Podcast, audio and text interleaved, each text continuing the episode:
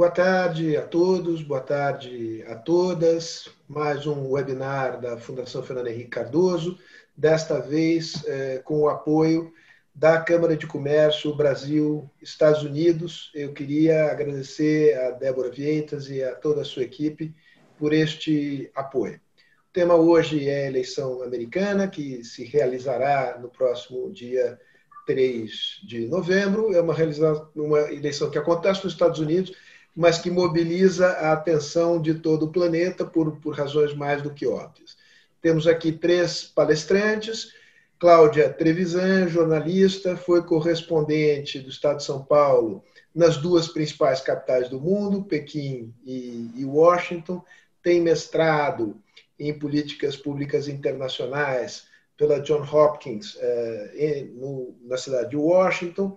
Eh, Roberto Simon, eh, também jornalista, colunista da Folha de São Paulo, hoje vivendo nos Estados Unidos, é o diretor de políticas públicas do Council of the Americas e o editor da revista do Council, que é America's Quarterly.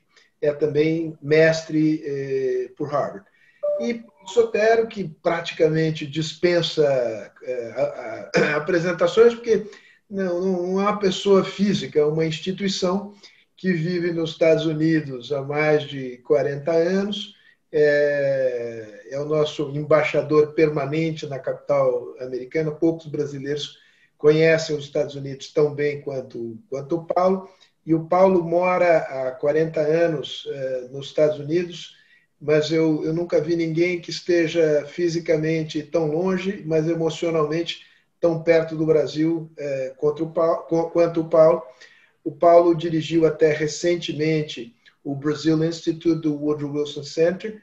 É, hoje ele se afastou da, da operação, mas tem uma, uma posição no, no Woodrow Wilson que é o reconhecimento pelo trabalho extraordinário que desenvolveu na promoção do, do Brazil Institute naquela, naquela entidade. Me faltou o nome aqui da sua posição, mas é um, é um nome bem bonito, Paulo. Você diz aí na hora que você tiver a oportunidade de, de falar. Eu vou pedir agora uma licencinha para fazer o nosso comercial. Vou pedir para a Gi colocar na tela aqui as marcas dos nossos patrocinadores, é, aos quais eu agradeço pelo apoio à programação anual de seminários da Fundação Fernando Henrique Cardoso, agora em versão digital. Enquanto esse maldito vírus estiver por aí, assim seguiremos.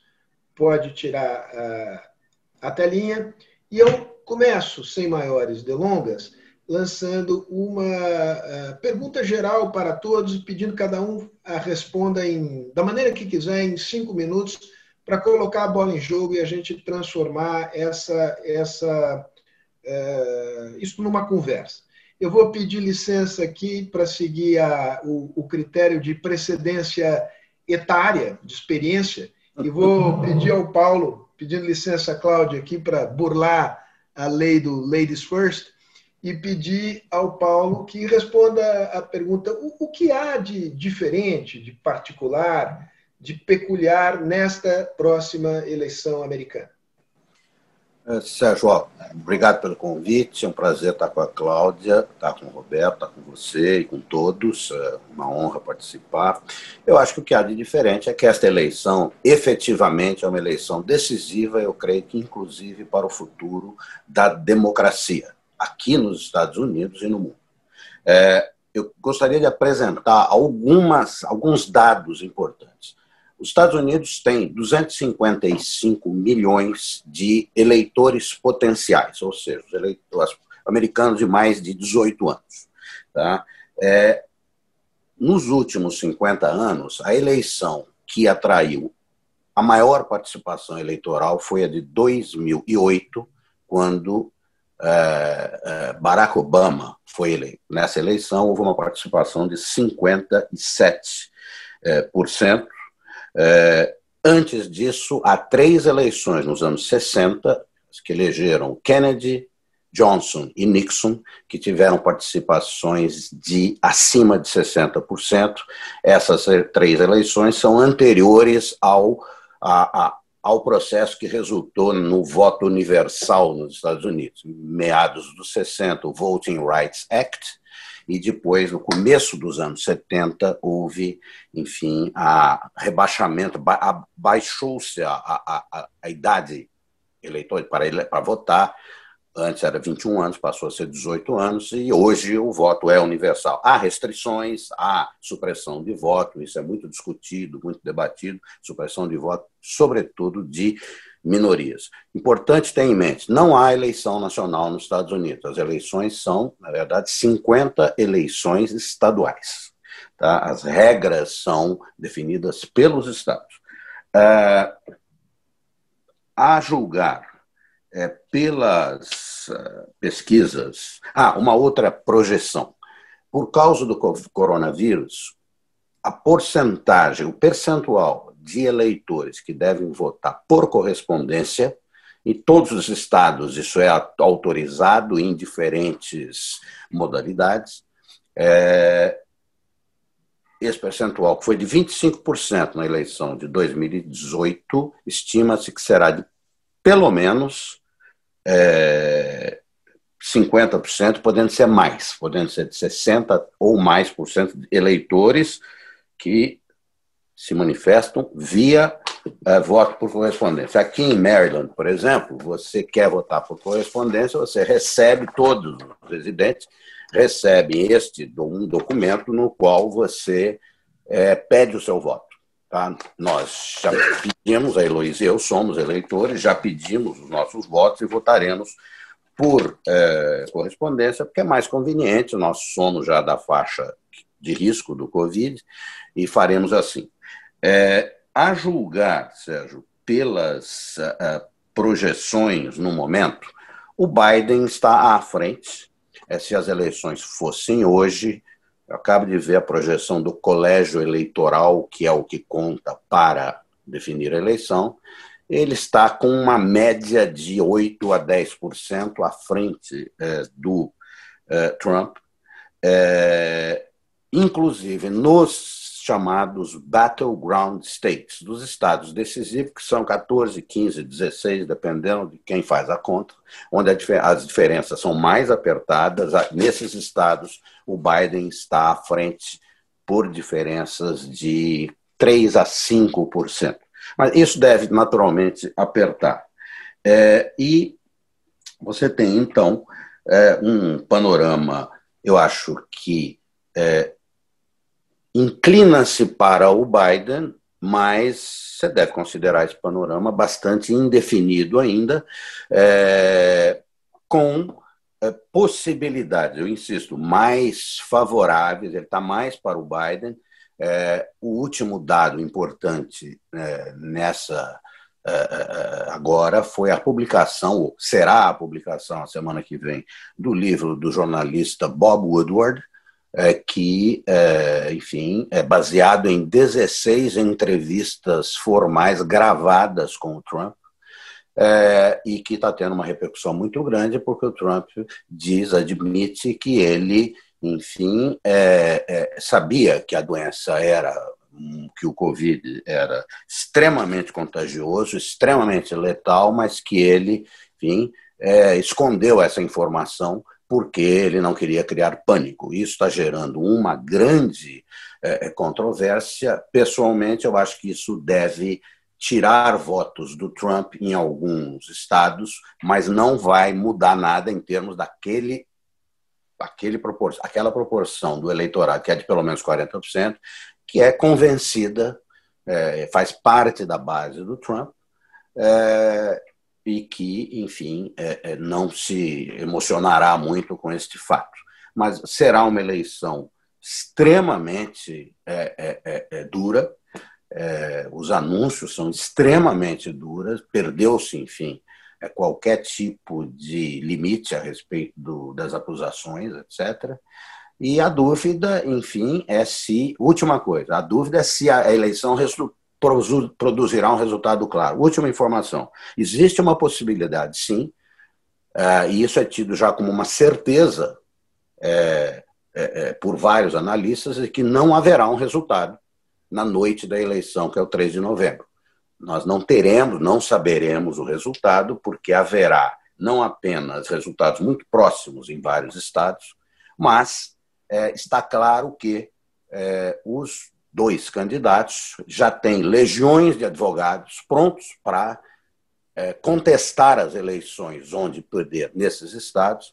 A Hillary Clinton, que ganhou a eleição popular é, do, uh, do Trump em 2018, uh, desculpa, em 2016, uh, mas perdeu no colégio eleitoral, já disse na televisão que o Biden, uh, em vista das projeções, deve ganhar a eleição popular e, de forma alguma, segundo ela, deve fazer o discurso de concessão que ela fez. Então, nós podemos ter uma situação, e eu termino aqui, em que é, você poderia ter disputas judiciais em vários estados é, que poderiam levar semanas, o Trump falou em meses, para ser resolvido, e poderia criar, no limite, um cenário muito curioso, que é o de chegarmos ao 20 de janeiro, que é a data da posse do uh, do presidente, a posse dada pela Constituição, e não termos um candidato declarado, porque o candidato só será o vencedor se o perdedor admitir que perdeu. Neste, nesta hipótese, é, que hoje é remota, mas não pode ser descartada, a Nancy Pelosi, que é a presidente da Câmara dos Deputados, deputada democrata, liberal, assumiria até que a situação se é, resolvesse, e neste cenário que eu acabo de escrever, ela só poderia se resolver, é, ela só se resolveria com uma decisão do, da Suprema Corte, como aconteceu em 2000, quando o George W. Bush é, perdeu a votação popular nacional para o então vice-presidente Al Gore, é, mas é, é, é, ganhou, perdeu por meio por cento na votação nacional, mas ganhou por pouco mais de 500 votos num distrito eleitoral da Flórida, enfim, e o, o, o, o Al Gore é, reconheceu o resultado, o Bush foi empossado. Nós podemos ter uma repetição do episódio de 2000 na Flórida, multiplicado por enfim, por um número é, igual dos estados onde as eleições seriam contestadas e poderia ser até uma dúzia. Mas paro por aqui. Muito bom, Paulo. Cláudia, agora com você, de, de novo a mesma pergunta. O que hum. você destacaria nesta eleição americana de 3 de novembro? Uhum. Tá, em primeiro lugar, obrigada pelo convite. É um prazer estar aqui com você, com o Simon, com o Sotero e com os que estão nos ouvindo. É, complementando o que o Sotero disse, é, eu acho que essa eleição promete ser muito tumultuada. O Trump está levantando uma série de questionamentos sobre a lisura do processo eleitoral, está é, repetindo que a votação pelo correio não é segura, apesar de todas as evidências em contrário, e ele, já, ele se recusou a dizer que reconheceria o resultado da eleição caso ele seja o perdedor. Então, eu acho que se não houver um, se nenhum dos dois ganhar de maneira avassaladora, eu acho que vai haver um questionamento do resultado da eleição. E, e, é, e pela primeira vez nós vamos ver nos Estados Unidos é, o Carter Center, que é um centro fundado pelo ex-presidente Jimmy Carter, que desde 89 acompanha eleições ao redor do mundo. Pela primeira vez, eles criaram uma iniciativa para acompanhar a eleição americana. Eles sempre acompanharam a eleição em países em desenvolvimento, em países pobres, onde as instituições democráticas são muito frágeis. E pela primeira vez, e acho que isso é um sinal é, é, do momento que os Estados Unidos estão vivendo, eles criaram uma iniciativa para olhar a eleição dentro é, dos Estados Unidos. É, outra coisa que eu acho que pode acontecer também, é, se, se o Trump vier a ganhar, eu acho que há um, uma grande probabilidade, vários analistas estão dizendo isso, que o Biden ganhe o voto popular. Isso, se isso acontecer, será a terceira vez em 20 anos que um candidato democrata ganha o voto popular e perde a eleição no colégio eleitoral. Isso aconteceu com o Al Gore no ano 2000, aconteceu com a Hillary Clinton em 2016, em que ela ganhou por uma, o voto popular por uma diferença de 3 milhões de votos, e pode acontecer de novo agora, levando em conta as pesquisas nacionais que dão uma vantagem muito grande para o Biden no voto popular. Acho que se isso acontecer, acho que isso vai gerar uma crise política nos Estados Unidos, isso vai gerar um questionamento muito intenso do sistema político americano. E acho que a outra coisa que eu vejo como novidade é o fato de a China ter sido eleita como o grande é, alvo na política externa, tanto do Trump quanto do Biden. Sim, os dois candidatos têm sido extremamente críticos em relação à China e têm tratado a China como o grande rival estratégico dos Estados Unidos. Isso reflete, é, em grande parte, a opinião pública americana. Houve um, um, uma queda muito grande do percentual de americanos que veem a China com de maneira positiva. E entre 2019 e 2020 houve um aumento de 10 pontos percentuais entre os americanos que veem a China de maneira negativa. Quase 70% dos americanos hoje dizem é, que têm uma visão negativa da China. E esse percentual é particularmente alto entre os republicanos, entre os eleitores do Trump, o que ajuda, eu acho, a explicar a estratégia dele de transformar, de usar a China como grande inimigo externo. Né? Ele está usando a China para mobilizar a base dele e está é, é, é, realizando ataques é, à China que vão muito além da questão comercial. A questão comercial acabou se transformando no grande pilar de estabilidade dessa relação hoje. É, o Trump tem atacado a China é, na questão das universidades, é, na questão tecnológica, na questão de roubo de, de empregos. E acho que isso, e, e, essa mudança da opinião pública americana, acho que isso significa que o próximo presidente, quem quer que ele seja, ou Biden ou Trump, vai ter pouco espaço político para rever de maneira significativa as medidas impostas pelo Trump contra a China, principalmente as tarifas é, de importação de produtos que foram adotadas nos últimos dois anos. Eu fico por aqui. Muito bom, Cláudia. Eu esqueci de mencionar o fato de que você é a diretora executiva do Conselho Empresarial Brasil-China. Então, me, me corrijo aqui, faço essa, uh, essa lacuna. Roberto, uh, a pergunta é a mesma. O que você destacaria na eleição uh, americana nessa rodada inicial da nossa conversa? Sérgio, Paulo, Cláudia, uma honra estar aqui conversando com vocês hoje. Obrigado pelo convite. Sérgio, eu diria assim, eu vejo muito no, entre analistas e comentaristas uma espécie de síndrome de linha Maginot, de olhar para a eleição agora, como os franceses quando construíram a linha Maginot nos anos 30, pensando que iam lutar uma guerra tipo de trincheira, guerra, Primeira Guerra Mundial, enfrentaram a Blitzkrieg alemã. A gente olha para essa eleição agora com a mentalidade de 2016, e a verdade é que essa eleição é muito diferente eu destacaria dois pontos fundamentais. Primeiro ponto é que é uma eleição que ocorre num contexto de crises múltiplas, eu diria. Seria, primeiro, a pandemia, né? 190 mil mortos nos Estados Unidos, os Estados Unidos ainda de longe o país mais afetado pelo vírus, embora seja super, superpotência uh, mundial. É, uma, um contexto de crise econômica brutal. Hoje, os republicanos e os democratas fracassaram em encontrar um consenso no Congresso, vão, vão ser incapazes de passar novas medidas de auxílio desemprego, de auxílio a empresas, o que significa que boa parte dos americanos vão cair de cara numa economia ainda muito fragilizada.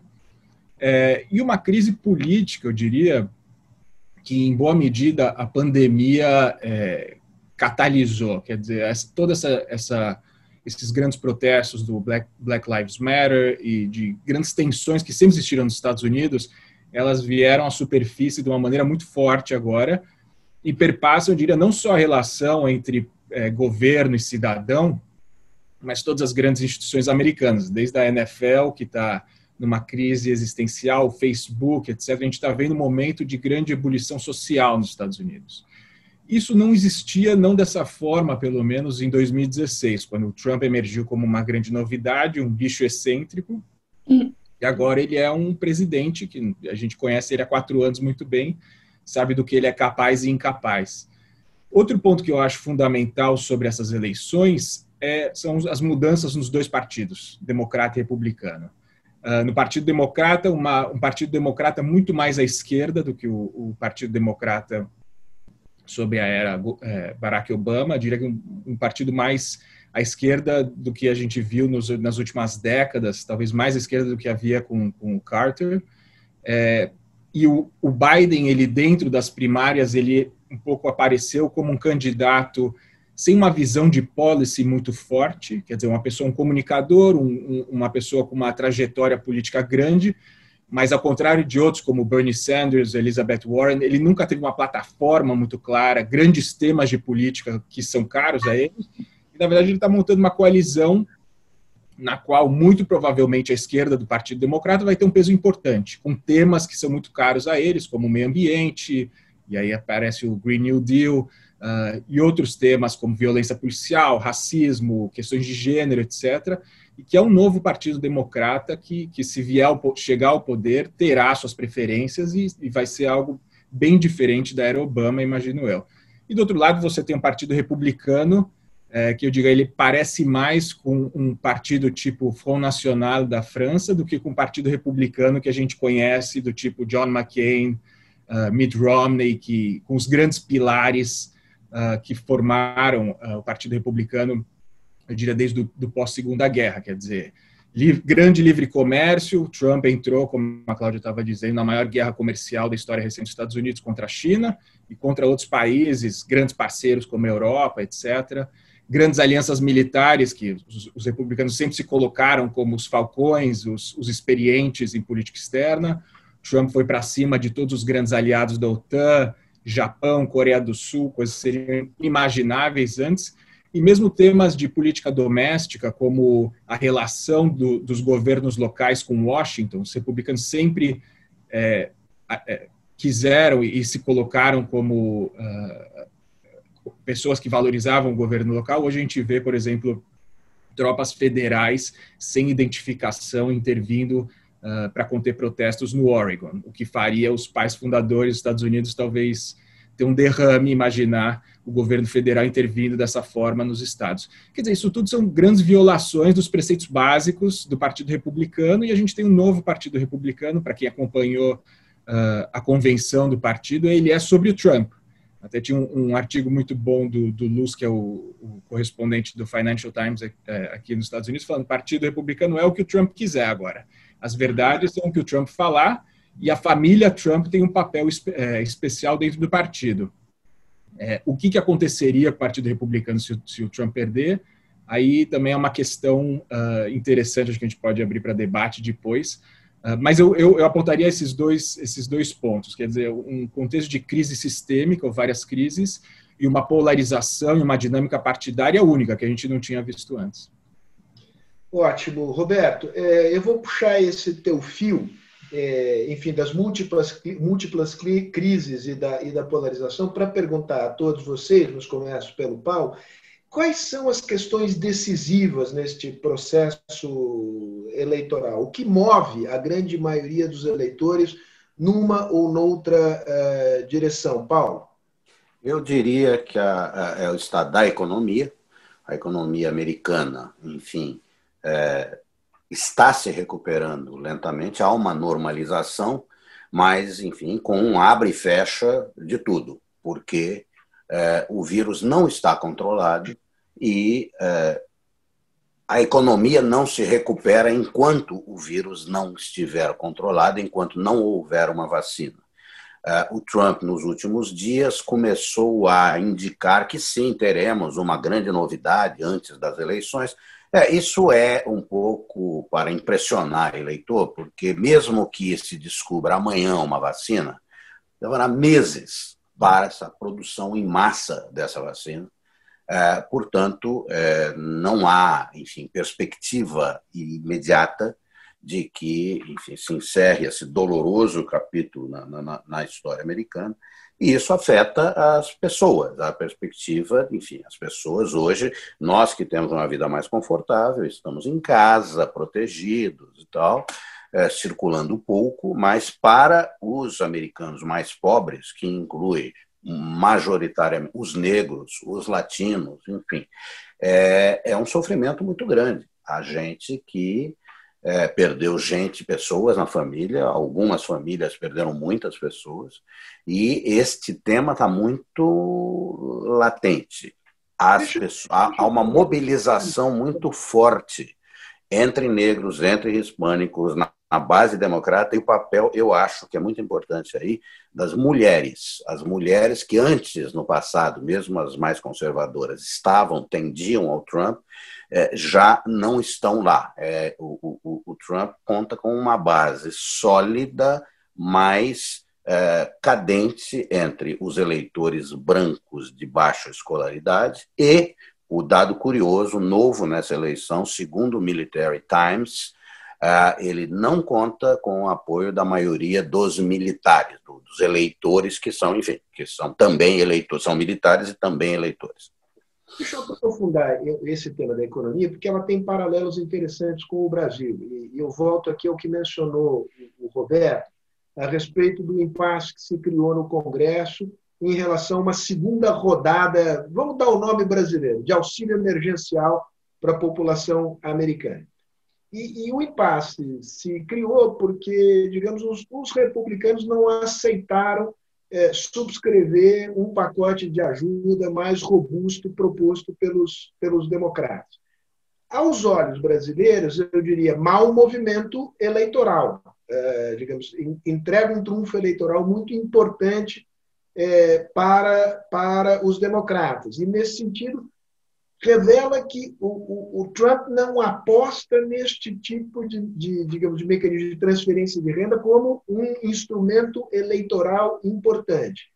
É porque, de fato, a sociedade americana é diferente ou aí a, a, a velha ideologia do Partido Republicano de Estado pequeno interfere no cálculo eleitoral mais imediato? Paulo, Roberto, Cláudia. Quem acho, quer pegar essa bola? Acho que Roberto. Vai, Roberto, é tua. Vai que é sua, Roberto.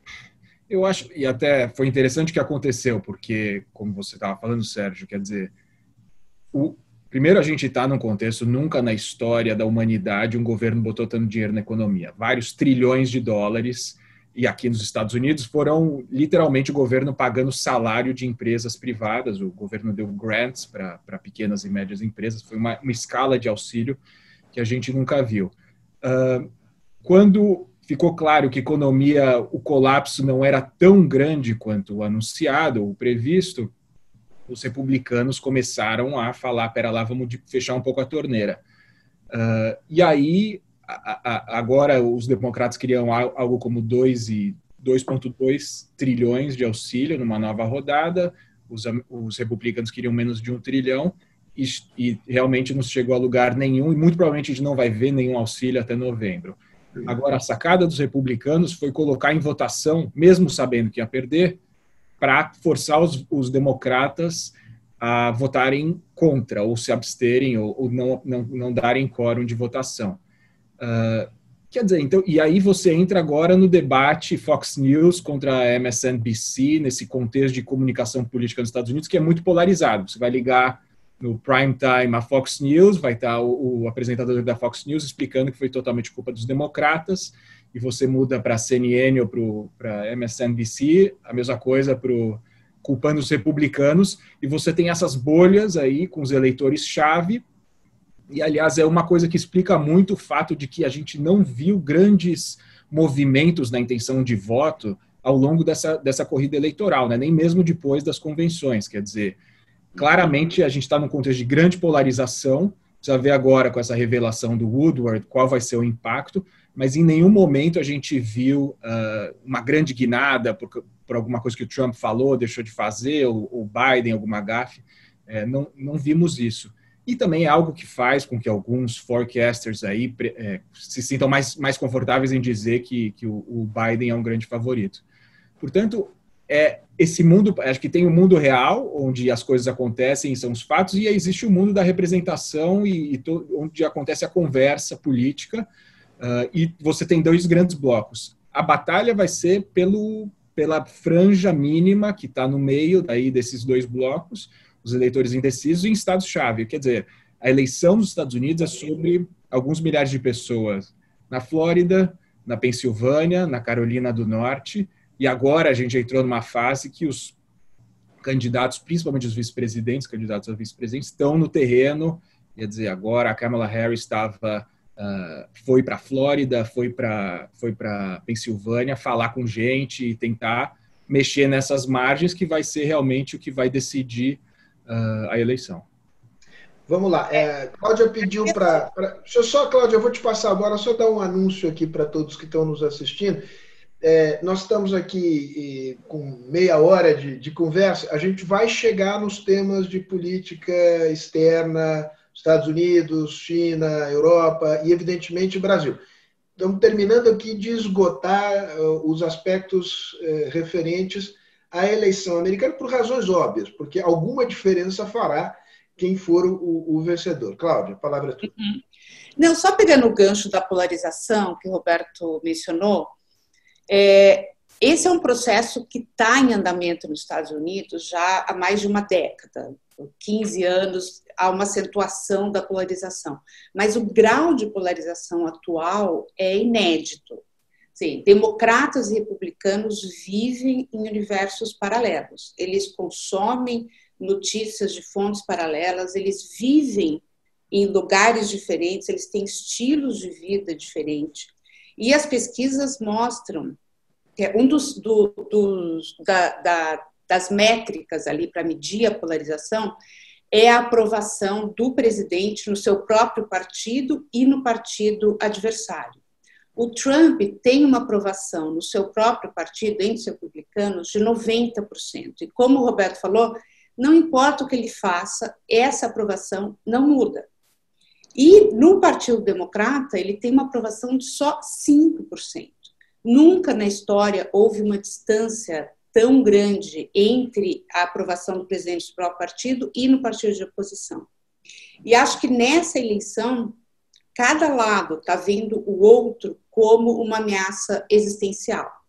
É, a Ipsos lançou uma pesquisa há pouco tempo em que mostra que 70% dos democratas e 78% dos republicanos dizem que essa eleição é uma disputa pela alma americana. E claro que cada um dos lados tem uma visão totalmente distinta do que seria salvar a alma é, americana. Então, acho que essa é uma característica, e, e acho que é uma coisa trágica, né, e que dificulta ali entendimentos, dificulta a adoção de políticas públicas consensuais. Deixa eu lançar uma pergunta que nos chegou aqui da embaixadora Débora Barenboim Salege, que neste contexto descrito por vocês, é, de altíssima polarização, é, existe um risco é, real, significativo, da ocorrência de fraudes no processo eleitoral americano? Paulo, você que é o mais veterano. Olha, não, há estudos e estudos sobre isso. Tá? É, a Johns Hopkins fez, Brookings fez, outros fizeram. Não há. A conclusão de todos esses estudos, ao longo de muito tempo, é que a chance de uma fraude organizada é muito remota, até porque a, a eleição é completamente centralizada. Você tem que, você tem que ficar fraudando a eleição em vários lugares. Poderão fazer? Haverá certamente alguns esforços. Pessoalmente, eu não creio, porque eu observo que, enfim, não apenas é, é, é, enfim, os funcionários encarregados são muito conscientes do seu dever. Uma coisa muito importante que aconteceu, houve uma tentativa do Trump, então acho que é em curso ainda, é, de é, desacreditar os correios americanos. Tá, os correios nos Estados Unidos conta da Constituição dos Estados Unidos. O primeiro é, diretor dos Correios americanos foi o Benjamin Franklin, um dos signatários da Declaração de Independência e da Constituição. É, não colou, não colou, mas segue aí a tensão. É, o sujeito que é hoje o Postmaster General, que o Ben Franklin foi o primeiro.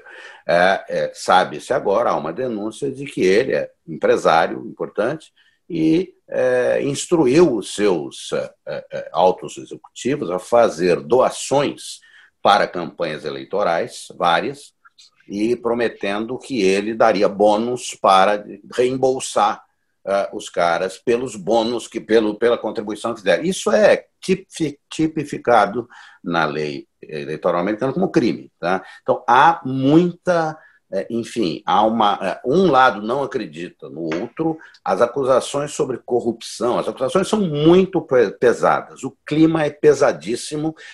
É, ontem ainda, depois da publicação do livro, do, ou do, dos trechos do livro do Carl, do Bob Woodward, o companheiro dele, Carl Bernstein, nas investigações do Watergate, que resultaram na desgraça do Richard Nixon, declarou acho que foi na MSNBC, disse ele que nós estávamos diante, é, enfim, diante da, da morte de cento, mais de 190 mil americanos por Covid, que chegarão a 200 mil e poderão chegar a 400 mil até o fim do ano, segundo projeções da Universidade de Washington, Seattle. É, o Carl Burstein disse na televisão que nós estamos diante é, de um autor de um massacre em massa é, por negligência, porque o Trump admite nas entrevistas ao Carl Bernstein que ele é, sabia da gravidade, ao contrário do que disse em público, e que agiu como agiu porque ele não queria causar pânico. O clima é muito pesado, Sérgio. Eu nunca vi nada parecido aqui, mesmo nos momentos de alta polarização, e eu acho que há um risco não apenas disso, como de, é, de desorganização social em certas áreas. Tá? A tensão é muito forte, a tensão racial é muito forte, e os grupos hoje é, estão, os da direita estão claramente armados e aparecem nas ruas assim, eu creio que os uh, mais liberais ou mais da esquerda, a, liderança, sobretudo a liderança dos negros, tem conseguido, digamos, segurar a sua base, mas uh, isso não necessariamente é, é, é, é continuará. E para terminar, uma coisa, lembrando uma coisa que a Cláudia disse, é, olha, essa é a terceira, seria, se o Trump ganhar no colégio eleitoral, perder a eleição presidencial popular, será a terceira vez nesse século e será a sexta vez na história dos Estados Unidos. Somente no século XIX houve três eleições em que houve a reversão. Eu acho que existe aí, como a Cláudia mencionou, existe um problema da, le, da própria legitimidade do processo eleitoral e, enfim, da democracia americana é, que sempre foi celebrada pela sua excepcionalidade, etc. Olha, não é tão excepcional assim, é certo? Eu acho que na nossa nobre Alagoas já aconteceram coisas, é, já, já se comportam, comportam-se muito melhor hoje, é, depois de terem passado tudo que passaram no passado, em matéria de fraudes, etc. Nós estamos diante de um cenário é, de uns Estados Unidos um tanto irreconhecíveis. Queria lembrar que nós vamos passar agora para, o tema de política externa, mas a propósito do Colégio Eleitoral Americano, um, um artigo eh, que saiu publicado no New York Times de, no dia 8 de setembro. Eh, o autor é o Jess Swagman, eh, e o título é The Electoral College Will Destroy America. Uh, e que toca justamente, é é um, argumento extraordinário. E ele lembra que nos anos 50, um senador pelo Texas, é, portanto, republicano conservador, se insurgiu contra o colégio eleitoral, porque naquele momento o swing state mais importante era Nova York, que ora era republicano, ora era democrata, o que dava um peso extraordinário para as minorias negras é, concentradas na, na, na, na cidade de Nova York. Né? E ele dizia: Eu não sou racista, mas eu acho que não, não, não é justo, do ponto de vista do critério da soberania popular, que o voto de uma minoria racial no estado de Nova York tenha muito mais peso do que tem o eleitor no estado do Texas. Então, ele está chamando a atenção para o fato de que não, o, o, problema com o colégio eleitoral, que tem sido, digamos, um problema, sobretudo dos, dos democratas no período mais recente, é um problema da democracia a, a, americana no seu conjunto. E ele lembra bem que o Texas passa hoje por um período de mudança demográfica, com aumento da população eh, latina, que fará o Texas, que tem 38 delegados no colégio eleitoral, se tornar um solid blue state em duas eleições.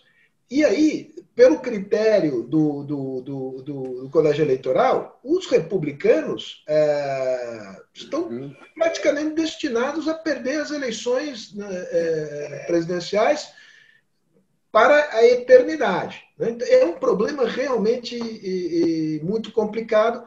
Há uma lei, né, eu, não vou, eu não vou abrir essa discussão agora que ela é complicada, mas há uma iniciativa que se chama National Popular Vote Interstate Compact, que procura encontrar, pela adesão de uma maioria de estados, uma mudança que não é propriamente no colégio eleitoral, é, mas é, é difícil não, não, vamos entrar nisso agora, porque alargaria demais o debate. Eu quero entrar em política externa, mas queria chamar a atenção que nós podemos entrar num momento decisivo da, da, da, da desta longeva democracia. Eu não creio que ela vá sossobrar, mas algumas medidas vão se colocar de mudança eh, na, na arquitetura da democracia americana, se novamente é, se repetiu o fenômeno de o colégio eleitoral ir para um lado e o voto popular ir por outro.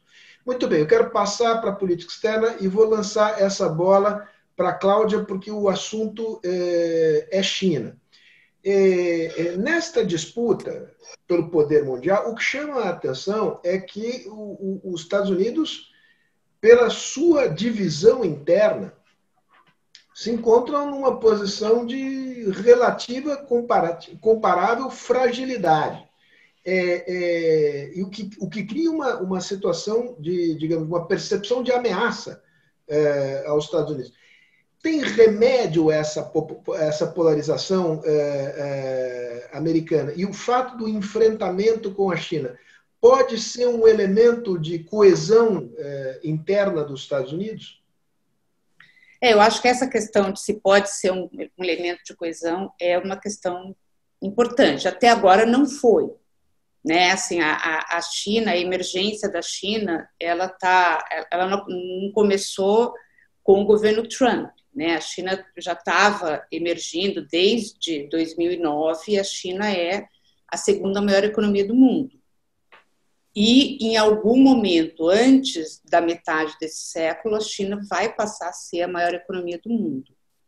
Eu acho que a polarização americana, e acho que o Roberto e o Paulo têm muito mais condições do que eu de falar sobre isso, mas eu acho que ela é algo que está tão é, é, entranhado na sociedade americana e que é replicado por uma série de outros mecanismos é, que eu acho, assim, a menos que haja uma guerra entre Estados Unidos e China, um conflito, que eu acho que aí haveria ali uma mobilização da população em torno da, da bandeira americana, eu, eu não acho que a China pode funcionar como um fator de, uhum. De mobilização e de unificação. E acho que. Mudada na pergunta, você, digamos, a hipótese de uma nova Guerra Fria, uma espécie de repetição dos anos 50, te parece um cenário provável, improvável e por quê? Eu acho que é improvável. Eu acho que o, as relações econômicas entre a China e os Estados Unidos hoje são completamente diferentes das relações econômicas entre os Estados Unidos e a União Soviética. Na época da Guerra Fria, os Estados Unidos e a União Soviética tinham um comércio de 2 bilhões de dólares por ano. Hoje, a China e os Estados Unidos têm um comércio de 2 bilhões de dólares por dia. A China ela é muito mais integrada ao mundo e muito mais integrada ao Ocidente do que a União Soviética era. É, hoje, quase 70% dos países do mundo têm mais comércio com a China do que com os Estados Unidos. Vários países tem investimentos na China, a começar pelos Estados Unidos. Algumas das maiores empresas americanas é, ganham muito dinheiro na China. É, o KFC tem mais restaurantes na China do que tem nos Estados Unidos. É, o Starbucks, o segundo maior mercado para o Starbucks depois dos Estados Unidos, é a China. A General Motors vende mais carros na China do que vende nos Estados Unidos. E a China, em resposta a, a essa ofensiva americana, o que eles fizeram nesse ano foi ampliar, a, acelerar a abertura do seu mercado financeiro, que é uma demanda muito antiga das empresas americanas. E com essa aceleração da abertura do mercado financeiro, várias empresas americanas, mesmo com essa disputa e com o aumento da tensão entre China e Estados Unidos, anunciaram investimentos na China é, nos últimos meses. Hoje, o Goldman Sachs é, não anunciou, mas teve uma, uma reportagem dizendo que ele já fechou é, a compra de 100% de uma corretora de valores na China, da qual ele tinha uma participação de 51%. O Mastercard vai lançar cartão de crédito na China, o PayPal está é, ampliando operações na China. Então, é, e a, a Câmara de Comércio Americana na China divulgou hoje uma pesquisa, todo ano eles fazem uma pesquisa com os associados, e mais de 70% das empresas americanas instaladas na China disseram que não têm intenção de sair da China, é, que é uma pressão que Trump está fazendo pelo decoupling. A China está prestes a se tornar o maior mercado consumidor do mundo. Qualquer empresa que tenha pretensões globais vai querer estar tá na China. Então, eu, eu acho que, que há ali uma. Acho que os interesses econômicos são muito grandes e acho que os dois lados perderiam muito na hipótese de uma separação, de um, de um decoupling. Cláudia, é, Sotero, um minuto de paciência, eu vou jogar a bola agora para o Roberto. É, dado que é, esta relação de interdependência entre China e Estados Unidos torna um cenário de repetição da Guerra Fria improvável, isso por um lado. Mas, por outro lado, que existe de, de fato uma disputa que parece escalar é, pelo poder mundial, que se concentra no domínio de, de certas tecnologias, das quais o 5G é apenas, apenas um deles. Como é que você vê é, é, esta evolução da relação entre os dois gigantes e as suas repercussões em outras regiões do planeta, em particular na América Latina e mais em especial ainda no Brasil? É, eu acho que vai ser essa grande questão geopolítica da nossa, dessa geração, enfim, dos próximos 10 anos. E que eu acho que a, concordo em, em grande medida com o que a Cláudia falou, eu complementaria com o seguinte, quer dizer, você tem uma grande interdependência entre essas duas das duas maiores economias do mundo. Uh, há uma disputa enorme por poder em nível global e que ela vai desde o futuro do TikTok a acesso à tecnologia 5G e, e agendas internacionais aqui na ONU em Nova York e mais. Mas o que não existe, o que era um, um, traço fundamental da Guerra Fria, é um choque entre modelos políticos. Né? Eu não acho que a China tenta exportar seu modelo político ou tenha uma ideologia universalista como a União Soviética tinha um, do final dos anos 40 até os anos 70 por aí, no, no, na maior parte da Guerra Fria.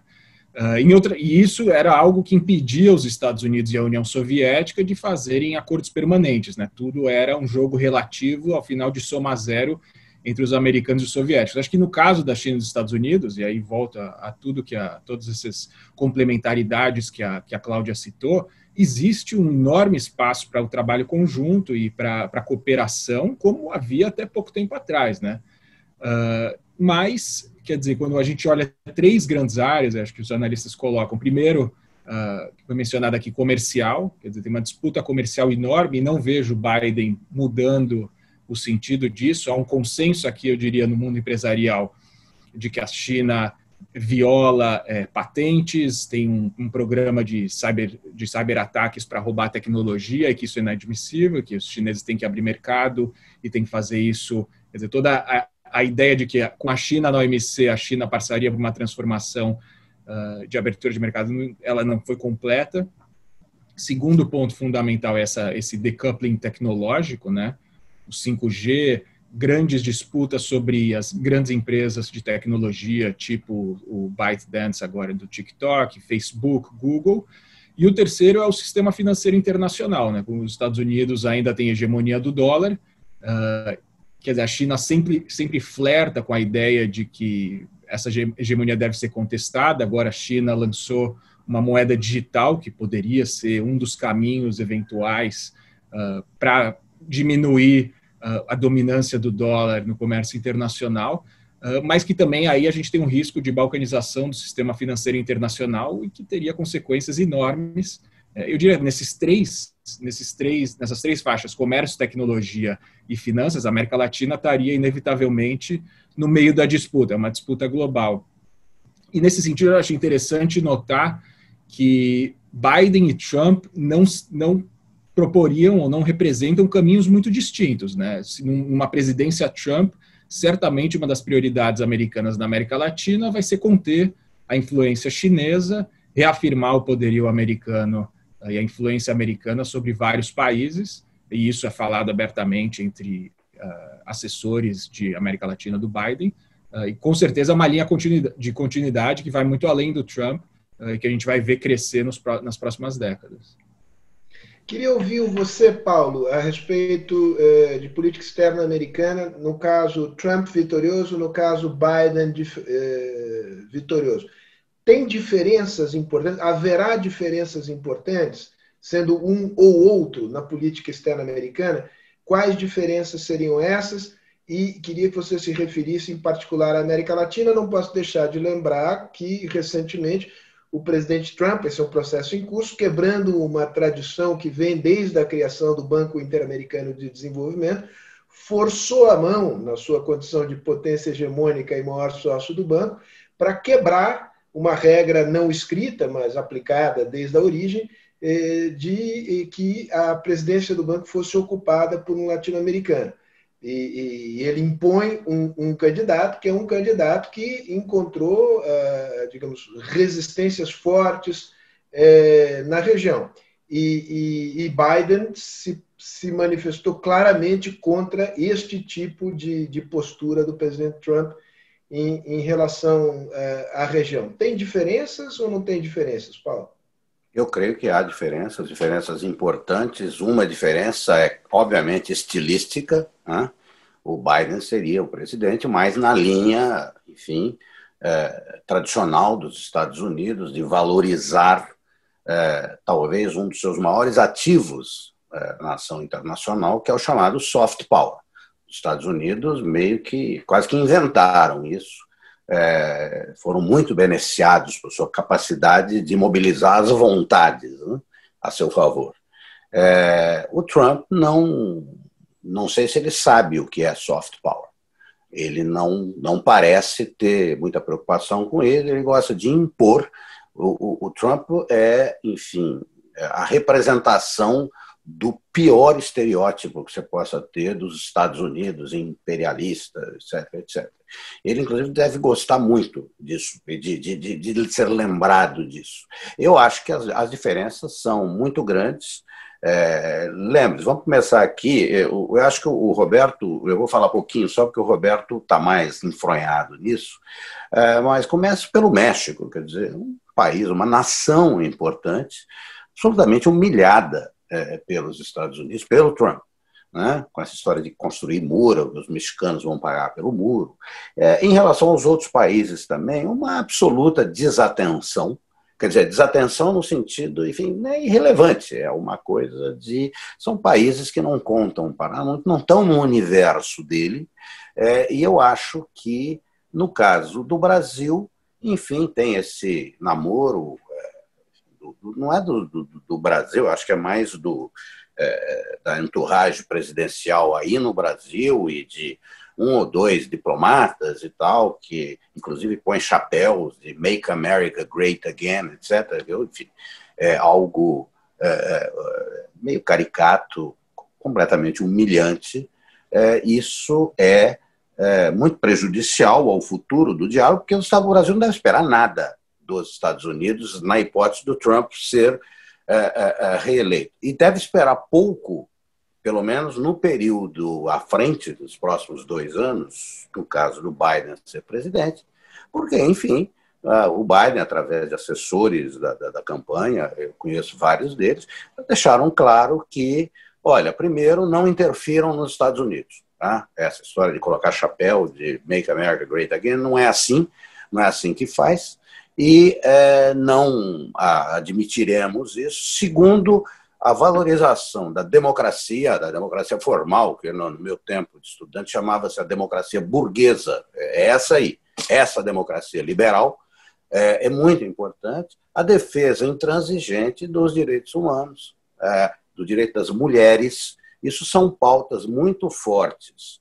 é, é, é tradicionais do Partido Democrático, mais fortes ainda agora com enfim, a, a, força maior que ganha a esquerda do Partido Democrata é, é, no conjunto do partido, como bem lembrou é, o, o, Roberto. Então, enfim, é, e há uma dificuldade em relação ao Brasil especificamente, há uma dificuldade. Eu tenho acompanhado muito desses debates aí de grandes ah, diplomatas, todos queridos amigos, falando sobre, enfim, como será a política externa brasileira. O Brasil tem uma dificuldade imensa de identificar os seus interesses. É claro que o, a China é o principal parceiro comercial, mas eu tenho visto, acompanhado debates, é, em que especialistas, diplomatas brasileiros, e pessoas com a Cláudia, quem a Cláudia convive, que conhece muito bem, que dizem o, o Brasil sabe é, o que quer da China exatamente, é, é, um país que tem uma estratégia. Olha, é, nunca teve muito claro nem em relação aos Estados Unidos.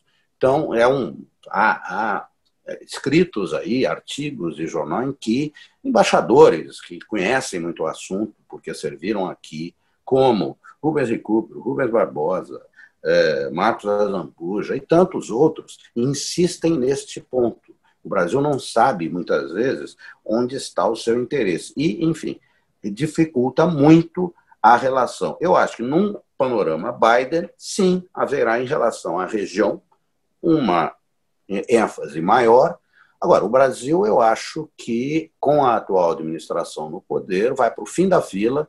Os países é, que terão um pouco mais de do ouvido aqui de Washington são, enfim, o Colômbia, o Chile, o, o Peru, etc.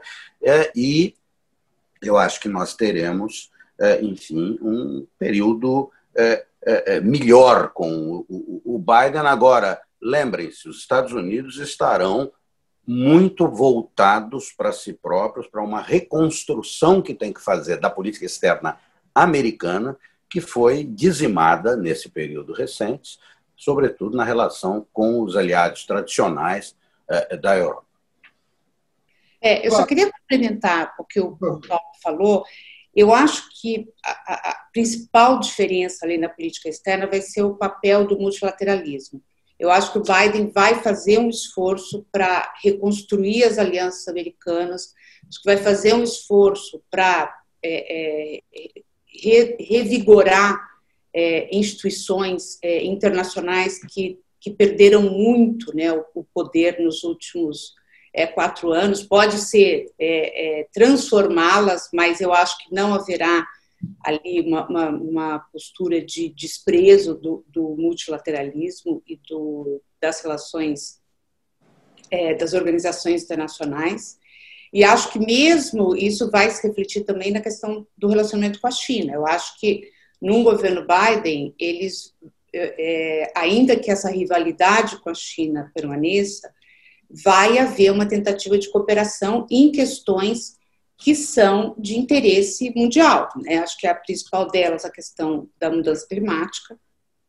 Mas acho que tem várias outras questões em que China e Estados Unidos precisam é, cooperar. Eu acho que uma vitória do Trump, é, eu acho que o, o, o que resta de multilateralismo, eu acho que é, dificilmente vai sobreviver. E acho que nós vamos ver ali um, um, teste muito, muito severo para a, a ordem internacional que foi criada sob liderança dos Estados Unidos depois da Segunda Guerra Mundial.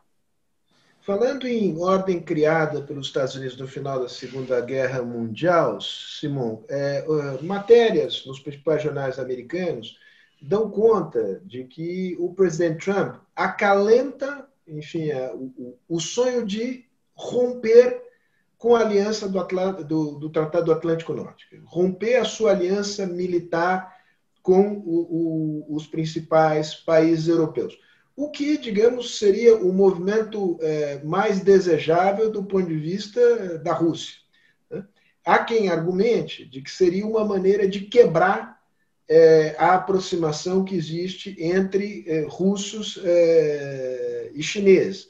Vale, acho que vale a pena lembrar, me permite um pequeno preâmbulo aí antes de entrar na pergunta, que foi justamente é, a, a, inteligência estratégica americana em meados, começo dos anos 70, é, comandados por Kissinger e por Nixon e Kissinger, nesta ordem, é, esta, é, este movimento que colocou uma cunha no, no chamado uh, bloco socialista, explorando uma divisão que havia entre russos e chineses, atraindo a China para, certamente não para a esfera de influência dos Estados Unidos, para uma relação, digamos, de ganha-ganha com os Estados Unidos. Aparentemente, hoje, ah, é, os Estados Unidos teriam muito mais dificuldade de colocar esta cunha ali dentro. E que, se é, tivessem essa pretensão, teriam que fazer um movimento tão audaz quanto o de é, jogar na lata de lixo da história a sua aliança é, com é, os países ocidentais, em particular da Europa. Você vê este risco de uma explosão do multilateralismo no Trump 2, que chegasse a este ponto, digamos, de uma ruptura ou de, uma, de um encolhimento é, da, da OTAN, tornando a contribuição americana irrisória? Bom, é preciso dizer também que o Trump tem poderes limitados dentro de Washington. O Congresso tem um papel importante nesse sentido, ainda mais se tiver um Congresso sob controle democrata. Né? Para sair da OTAN, um, um, algo dramático dessa forma, teria de haver um consenso, uma maioria qualificada em Washington e no Congresso para fazer isso.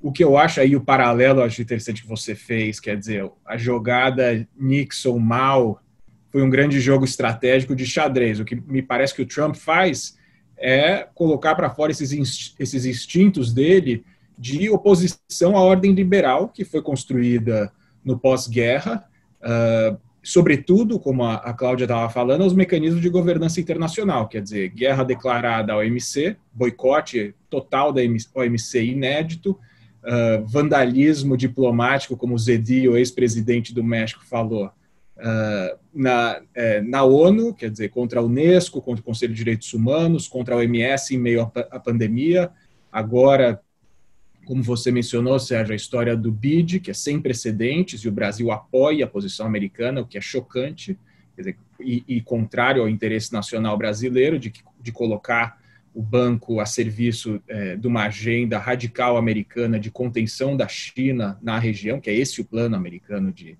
de se apropriar mais do BID. É, quer dizer, você tem, eu diria que esse é o impulso quase instintivo do Trump. Não vejo uma grande jogada estratégica calculada como havia é, desenhada pelo professor Kissinger, de, de, direto da Torre de Marfim. É, o que é interessante, aí eu concordo, acho que tem uma dicotomia grande em relação ao Trump com o Biden. O Biden propõe o oposto. Ele, o discurso de campanha dele sobre a OTAN é vamos voltar a, a dar confiança aos nossos grandes aliados, Alemanha, Japão, é um pouco a, a voltar à norma. É, o que também me parece exagerado, porque, e nesse sentido, talvez o Trump seja muito mais a consequência do movimento de retração americano da cena internacional, que começou já com Obama, no pós-guerra do Iraque, pós-guerra do Afeganistão, que a maioria esmagadora dos americanos passaram a entender que esse tipo de aventura militar era custoso demais e não atendia ao interesse nacional americano, e o Trump levou as últimas consequências. É difícil imaginar uma grande potência liberal americana nos modos do que a gente viu com, com Bush é, pós-11 de setembro. Mas há esse, digamos, essa oposição total, e eu acho que é isso que seria um pouco a divergência maior, o framework distinto entre Biden uh, e Trump. Mas em algumas áreas específicas, a gente pode falar um pouco sobre a América Latina, as diferenças são menores do que parecem, eu diria, minha, minha opinião pessoal, mas a gente pode falar isso Mas Eu a... queria confrontar um pouco esse, esse assunto, uh, Roberto, porque, e, e, aí, colocando o tema para todos aqui, vamos ouvir o Paulo e a Cláudia uh, também, porque me parece que o, o, tipo de pressão que os Estados Unidos exercerão sobre a região, me refiro à América Latina, num governo Trump, é, uma, uma pressão, digamos, é, para fazer opções de natureza tecnológico-estratégica alinhadas com os Estados Unidos, é uma pressão que não, deixa, não deixará margem de manobra alguma para esse país. Não é a mesma coisa do que acontecerá no governo Biden. Eu não estou dizendo que eh, o Biden dirá, queridos, vocês façam o que quiserem, é, dentro dos melhores interesses de cada um. Mas eu acho que aí não é só uma questão de estilo é, o, me, me, dá a impressão que o Trump jogará a cartada do ou estão contra mim, ou estão, ou estão comigo, ou estão contra mim. Né? Na, na, na, é, Biden o jogo é diferente porque ele reflete um jogo no plano internacional que vai ter competição estratégica e de poder, mas deixa espaços de cooperação na área climática, na área de controle de pandemia. Então, é, abusando aqui do, do meu, eh, digamos, poder de moderador e, e dando uma opinião, eu, eu, francamente acho que esta opinião de que para a América Latina mais ou menos tanto faz é, é uma opinião, é, com todo respeito, Simão, você sabe, você conhece isso até melhor do que eu, mas eu acho uma opinião equivocada. Mas dito isso, é, Cláudia e, e, e, Paulo, e depois, evidentemente, Roberto, volta a bola para você para você é, é, dizer é, O que eu acho assim, é que o espaço para os Estados Unidos para imporem a sua vontade à região, eu acho que diminuiu muito nos últimos 20 anos. Se a gente olhar as relações econômicas da América Latina há 20 anos, os Estados Unidos eram o ator proeminente. Sim, os Estados Unidos era o principal parceiro comercial da América do Sul, da América Central, da América do Norte, era o grande investidor na região. É, em 20 anos, esse cenário se transformou completamente.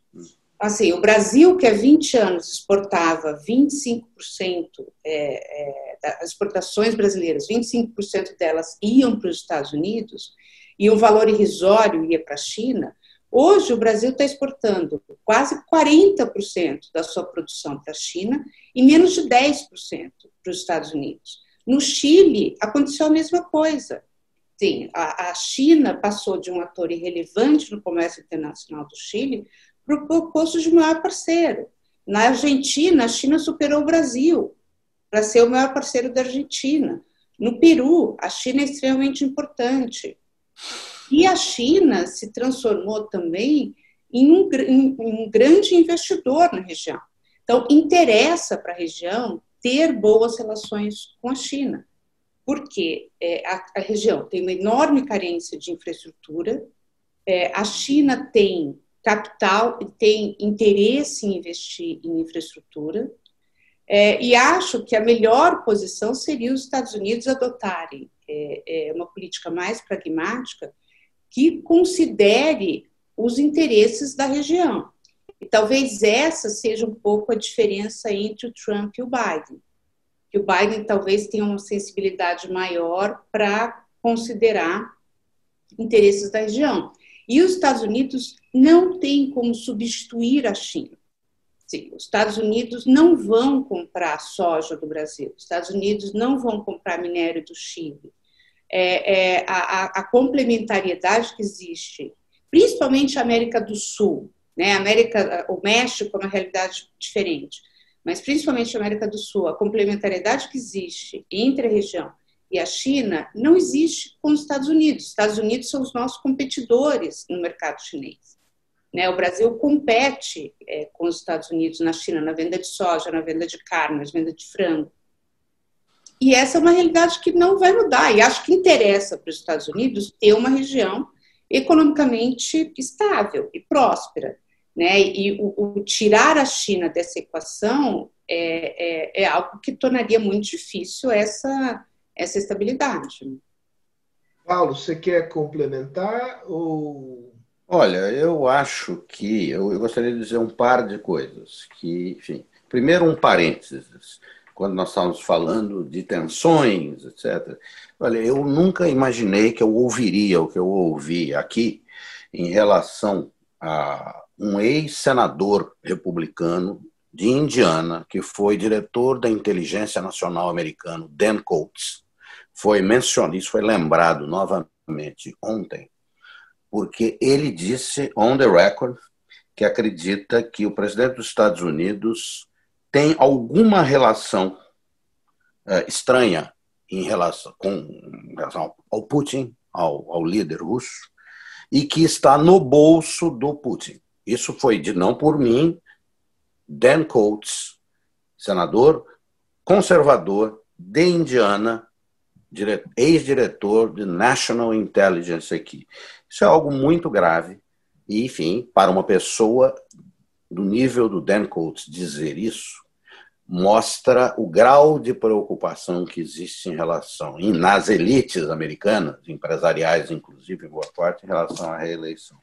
Em relação a, esta, a esse embate é, é, China Estados Unidos, eu acho que aí sim existe. Se o Brasil conseguir definir os seus interesses, aí existe sim uma, um espaço para cooperação no qual o Brasil pode mesmo ser um catalisador. É, eu digo isso porque, enfim, há discussões no mundo de hoje que precisa ter o Brasil. Um Brasil inteligente, um Brasil, não um Brasil subserviente, sabujo, que é segurança alimentar, clima. O, o Brasil é central nessas discussões. É, recentemente, um grupo importante de ex-ministros da Fazenda e ex-presidentes do Banco Central do Brasil lançaram uma agenda. Enfim, está no centro da preocupação deles, porque se nós quer, quisermos ter uma política climática importante que atenda aos interesses do Brasil, isso não é para atender interesse de ninguém, interesse do Brasil, você tem que moder se modernizar, você tem que investir nisso, e aí está uma área em que eu creio é, que é, abriria espaços importantes para o Brasil junto a um governo Biden, Uh, e abriria espaços importantes também para o Brasil junto ao governo chinês.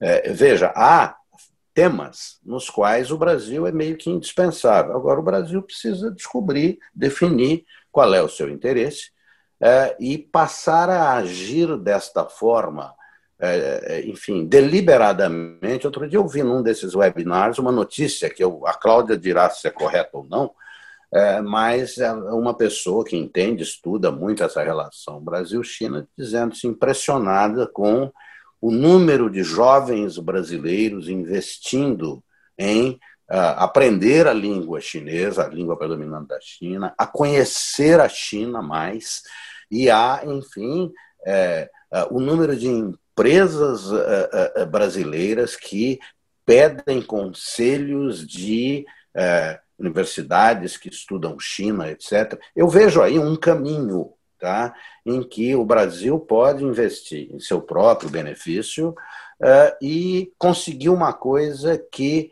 teve em relação aos Estados Unidos, uma cooperação em educação, em ciência, etc., mas nunca realmente eh, valorizou muito fora dos, fora dos estamentos específicos. Eu acho que o Brasil, numa visão assim, muito otimista, tá? porque para quem anda aqui nessa, nessa depressão do Covid, em que há a possibilidade de, num futuro aí, num horizonte de dois, três anos, presumindo uma vitória do Biden.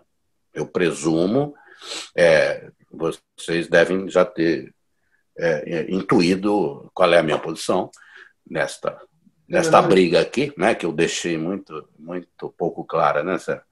Mas, enfim, é, eu penso que num é, cenário Biden, que eu acho que é o cenário mais provável, existe abre-se uma possibilidade forte para o Brasil é, atuar, claro, depois de mudanças que nós brasileiros deveremos também é, é enfrentar, é, considerar aí no Brasil. Roberto, evidentemente que a bola vai para você aqui, mas, enfim, como eu estou aqui nessa empreitada de convencê-lo de que tem diferença, vou acrescentar mais um, um tema importante. É, muitos não é o caso do Brasil, porque o Brasil tem uma capacidade de financiar o, o, o, a sua dívida internamente, no mercado interno. Mas para muitos países da região, é, a dívida externa um, é um componente muito importante do endividamento público. Endividamento público esse que vai crescer, tem crescido ao longo da, a, da pandemia é, a região terá imensas dificuldades se não contar com o apoio do FMI. Começa pela Argentina e isso expande para outros países.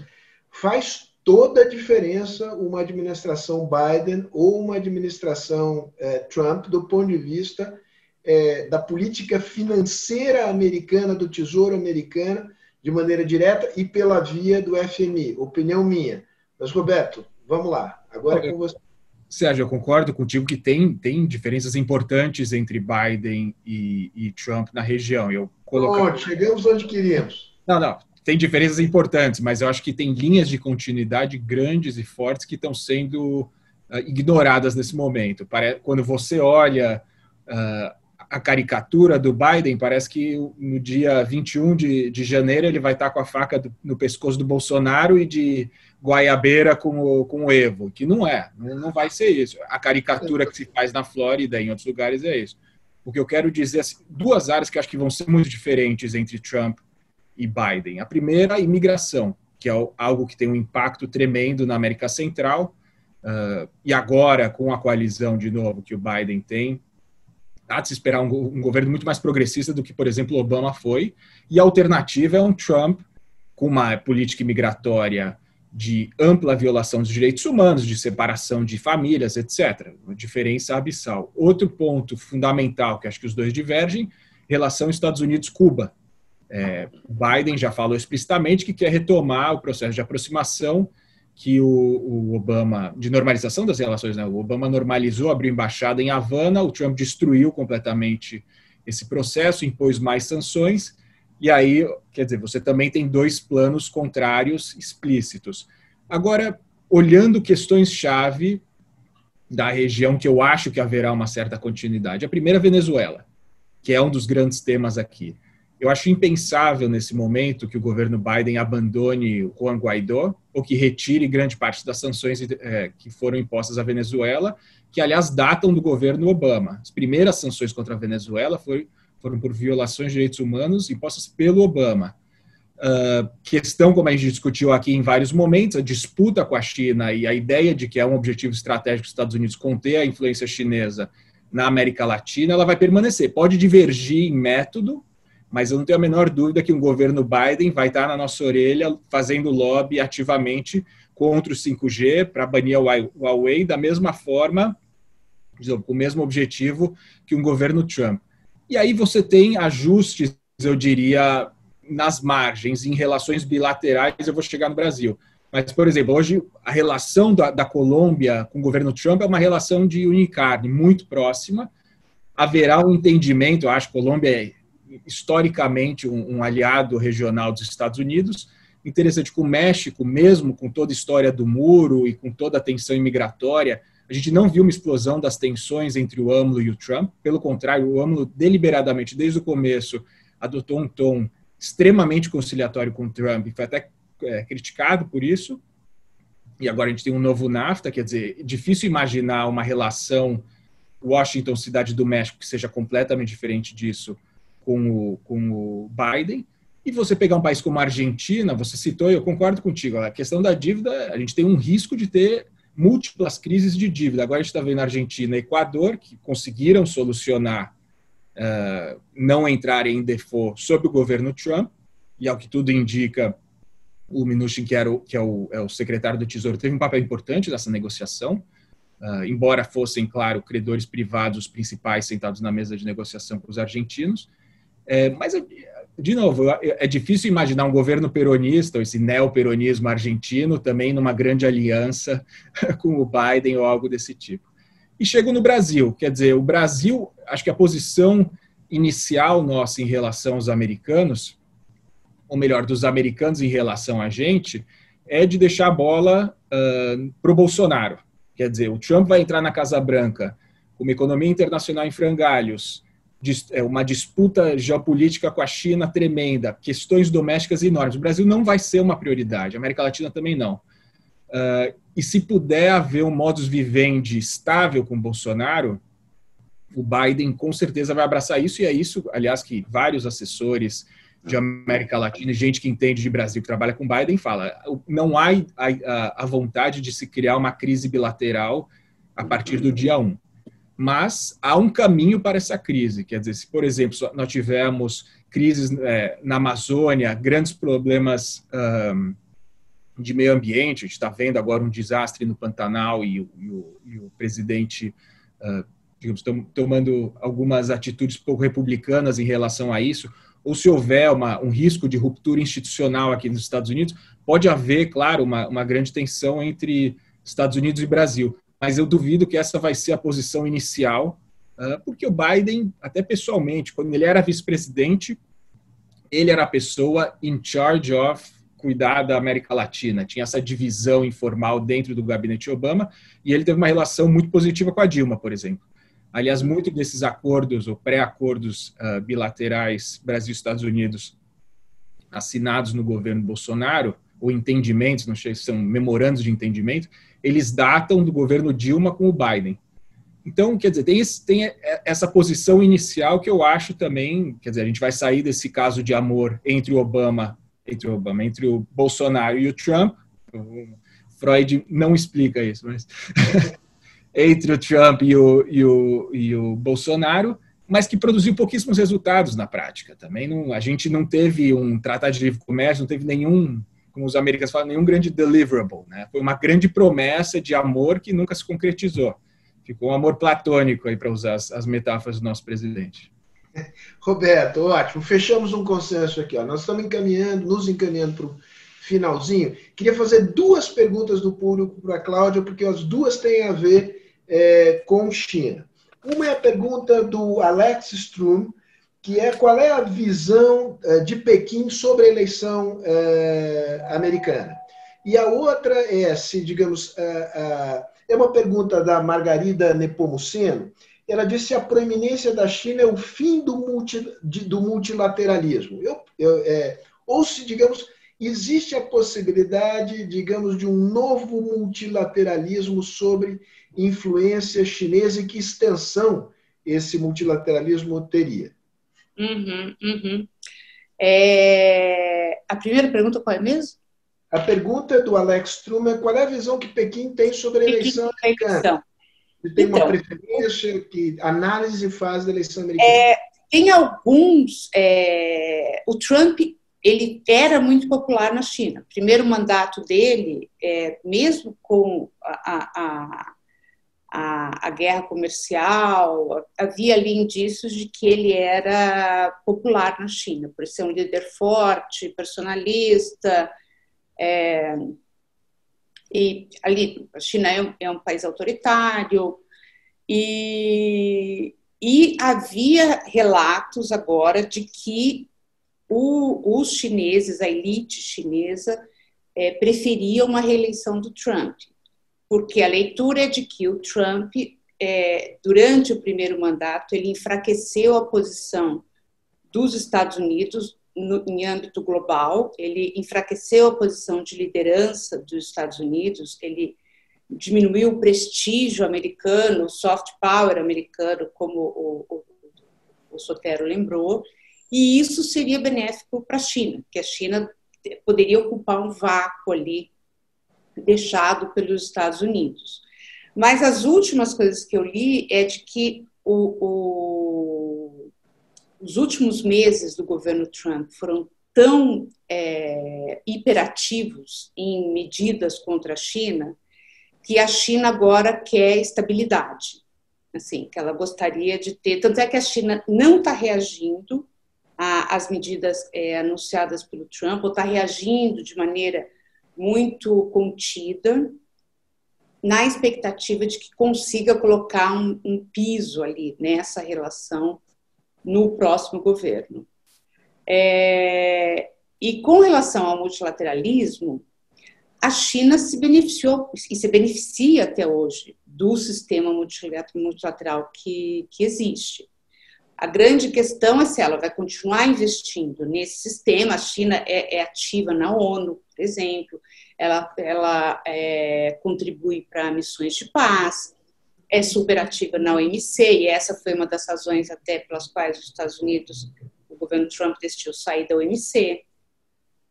É, só que a China, ela também sentiu é, limites nesse sistema multilateral criado pelos Estados Unidos. E acho que a, maior exemplo, maior exemplo disso são as instituições financeiras multilaterais.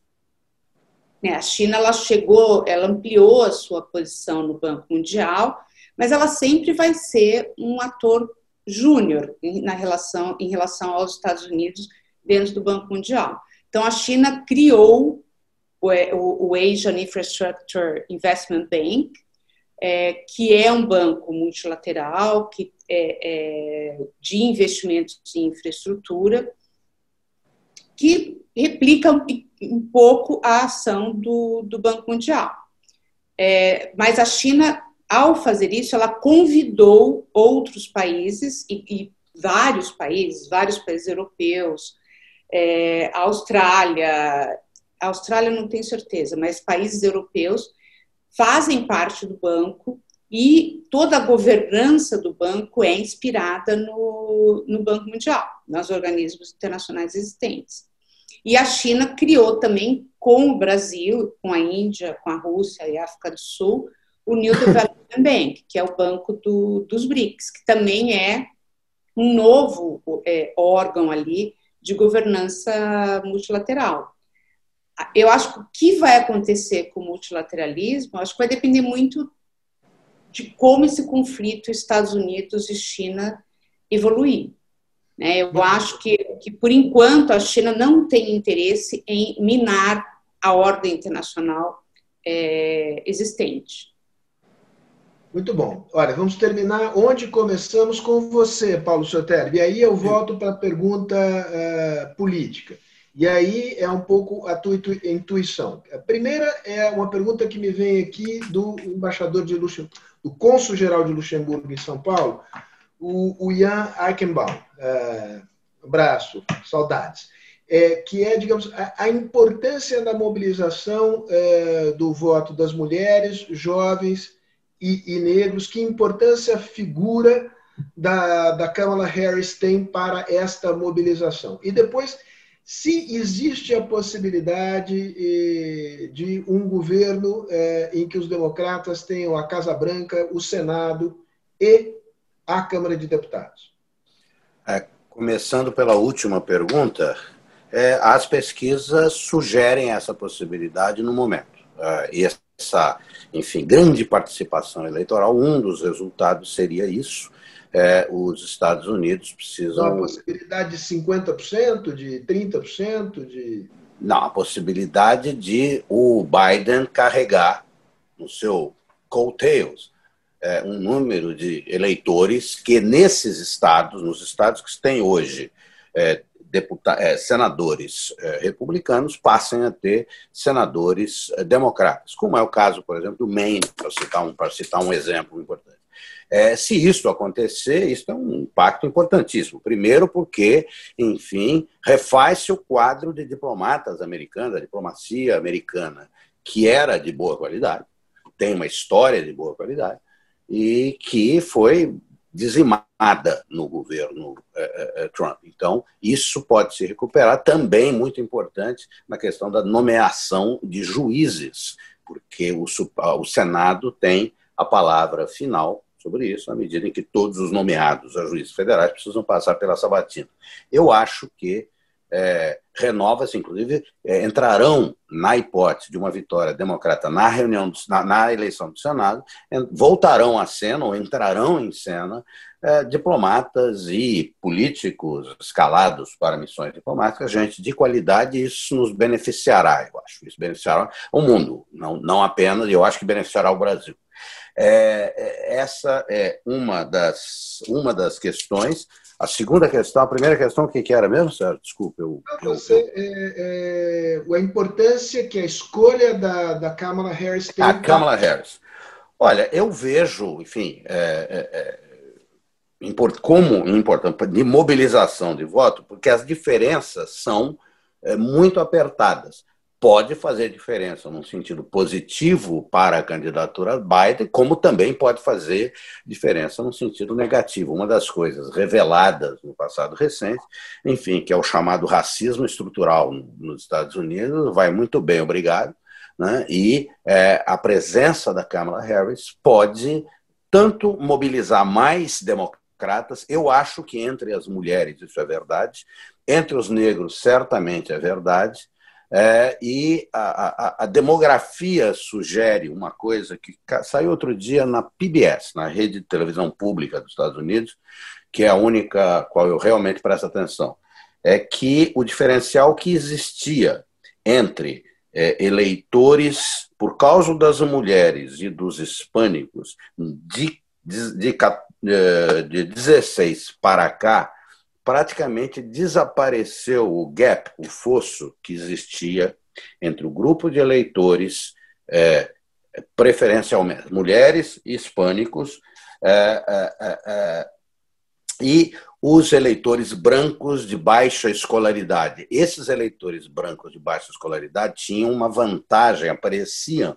na proporção de comparecimento do eleitorado em 16 de uma forma muito forte. Segundo um levantamento agora da PBS, essa diferença, esse fosso aparentemente desapareceu, e isso se deve à, à, à migração das mulheres brancas para a candidatura Biden e também dos hispânicos. A, a, a, isso pode ser um sinal, enfim, da, do impacto da, da, da Kamala Harris, porque a Kamala Harris é, enfim, uma americana multirracial. Ela é, é, é, é ela é, é, é do Caribe, ela é da Índia, ela é uma pessoa muito preparada, é promotora de justiça no principal estado dos Estados Unidos, o mais populoso, é secretária de justiça, e eu acho que vai ter um papel muito importante, se o Obama for eleito, no restabelecimento nos Estados Unidos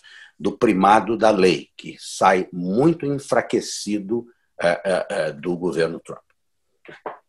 Muito bem, chegamos ao final. Uh, Ian, vou te pedir desculpas, é que você mandou uma segunda pergunta, mas já fora do tempo normal de jogo, então não vou poder transmiti-la aqui é, ao Paulo. Vou ter que encerrar e, encerrar com um imenso agradecimento à Cláudia, ao Paulo e ao Roberto. Eu acho que fizemos aqui um debate, é, enfim, e o elogio a vocês de excelente qualidade é, uma conversa de, entre amigos que se respeitam, que se conhecem, é, e acho que foi útil é, para quem nos assistiu, e foram muitos, é, cerca aqui no meu painelzinho aqui, cerca de 200 pessoas, e, e este nível de participação de 200 pessoas se manteve ao longo de uma hora e meia de conversa nossa aqui, que eu acho que é um sinal eloquente de que o pessoal gostou. E não foi só o pessoal do Zoom, é, também tivemos o público no Facebook, que também é um público numeroso. Muitas vezes não tão atento quanto o pessoal do Facebook. Termino aqui o comentário.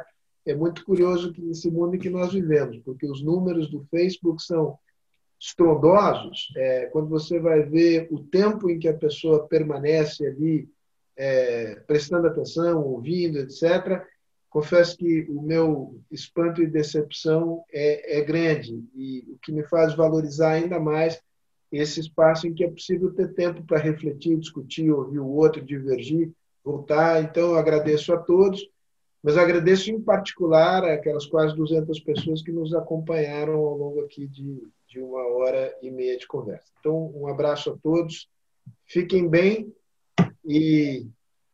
Tchau. Tchau, tchau. Um abraço, um abraço Sérgio, todos, Paulo, Cláudia.